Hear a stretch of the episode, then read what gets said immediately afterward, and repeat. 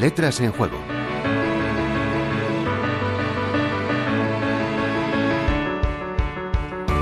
Podríamos afirmar, sin temor a equivocarnos, que en estas fechas una de las palabras más frecuentes en nuestro vocabulario es la de familia, en relación con la celebración de estas fiestas en las que estamos inmersos, con el retorno a casa de los seres queridos y con los demás tópicos de estos momentos. Por eso mismo, en lugar de dedicar el enésimo programa a alguno de los numerosos tópicos navideños, vamos sencillamente a ver qué es eso de familia y de dónde viene. El término, claro, que el concepto se nos hace en exceso amplio para un programa como este.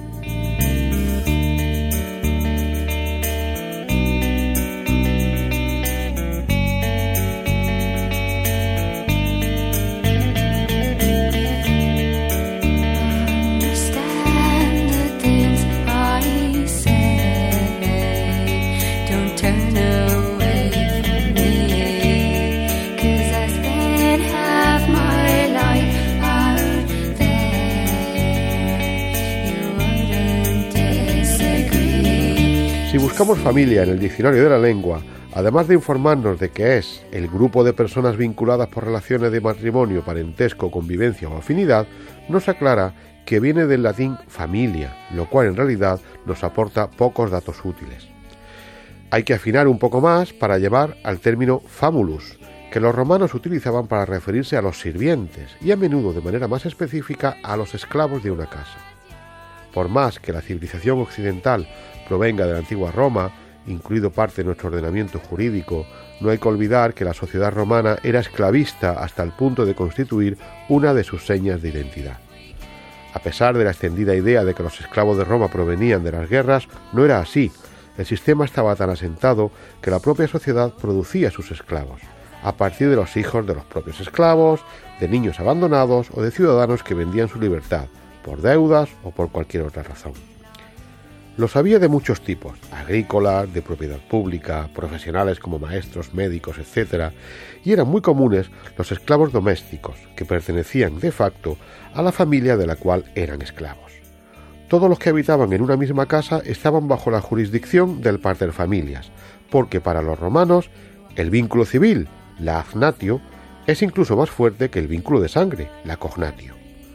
Precisamente a este grupo nos referimos con el término famulus, no en vano la relación de éste con la familia proviene de la raíz fames, cuya evolución nos dio nuestra actual hambre.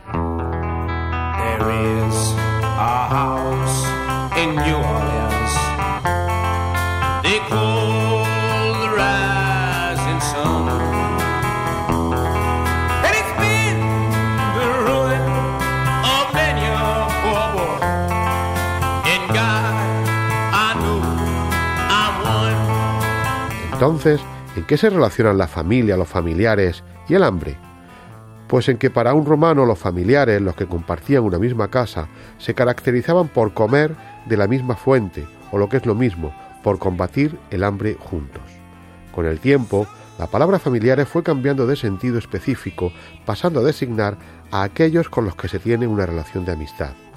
El escritor latino Cicerón, ya en el siglo I a.C., escribió una de sus obras más famosas, Epístulae ad familiares, o sea, cartas a los amigos, certificando ya la variación de significado del término. De manera que a partir del término hambre y del sentido de saciarla juntos se forman familiares, que inicialmente son los sirvientes y esclavos, y luego todos los miembros de una misma casa e incluso los amigos. A pesar de este vínculo semántico, el término nos llega por dos vías diferentes. Por un lado tenemos familia y sus derivados, y por otro hambre y los suyos. ¿Quién nos lo iba a decir viéndonos tan saciados en las mesas navideñas? Juan Antonio Martínez Berbel, Idelia Gabela, Universidad de La Rioja, Radio 5, Todo Noticias.